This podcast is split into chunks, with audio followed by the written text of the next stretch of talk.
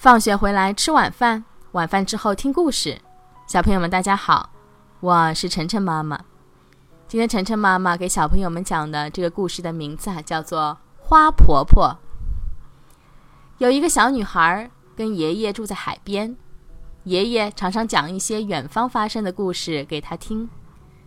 小女孩对爷爷说：“我长大以后要像你一样去很远的地方旅行。”我老的时候也要像你一样住在海边。爷爷说：“很好，但是你要记得做一件让世界变得更美丽的事情。”小女孩长大后真的去很远的地方旅行。有一年，她骑骆驼时不小心摔伤了，她就到海边住下来，每天看着日升日落。她觉得这个世界已经够美了。还要做什么让世界变得更美丽的事呢？有一天，他撒在花园里的鲁冰花开了。这种紫色、蓝色、粉红色的穗状花朵非常漂亮。他想，等身体好些的时候，他要再多种一些。一天早上，他走到山坡上，发现那里也开满了一大片的鲁冰花。他心里想。一定是蜜蜂、蝴蝶从我的花园里散播到这边的。这时候，他突然想到了一个好点子，他买了很多鲁冰花的种子，每天出门就到处去散种子。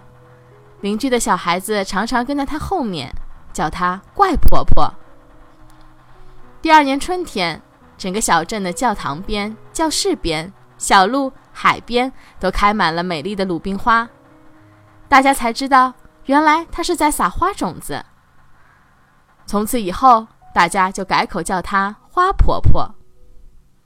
后来有很多小朋友常去听她讲故事，她讲的是很远的地方所发生的故事。有一次，一个小女孩对她说：“我长大以后要像你一样去很远很远的地方旅行，我老的时候也要像你一样住在海边。”她说。嗯，很好，但是你要记得做一件让世界变得更美丽的事情啊！好了，感谢小朋友、大朋友的收听。每天晚上七点，晨晨妈妈的节目和大家不见不散。欢迎关注晨晨妈妈的公众号“上海 Nice Story”，也就是上海人和故事英文单词的组合。今天的节目就到这里了，再见。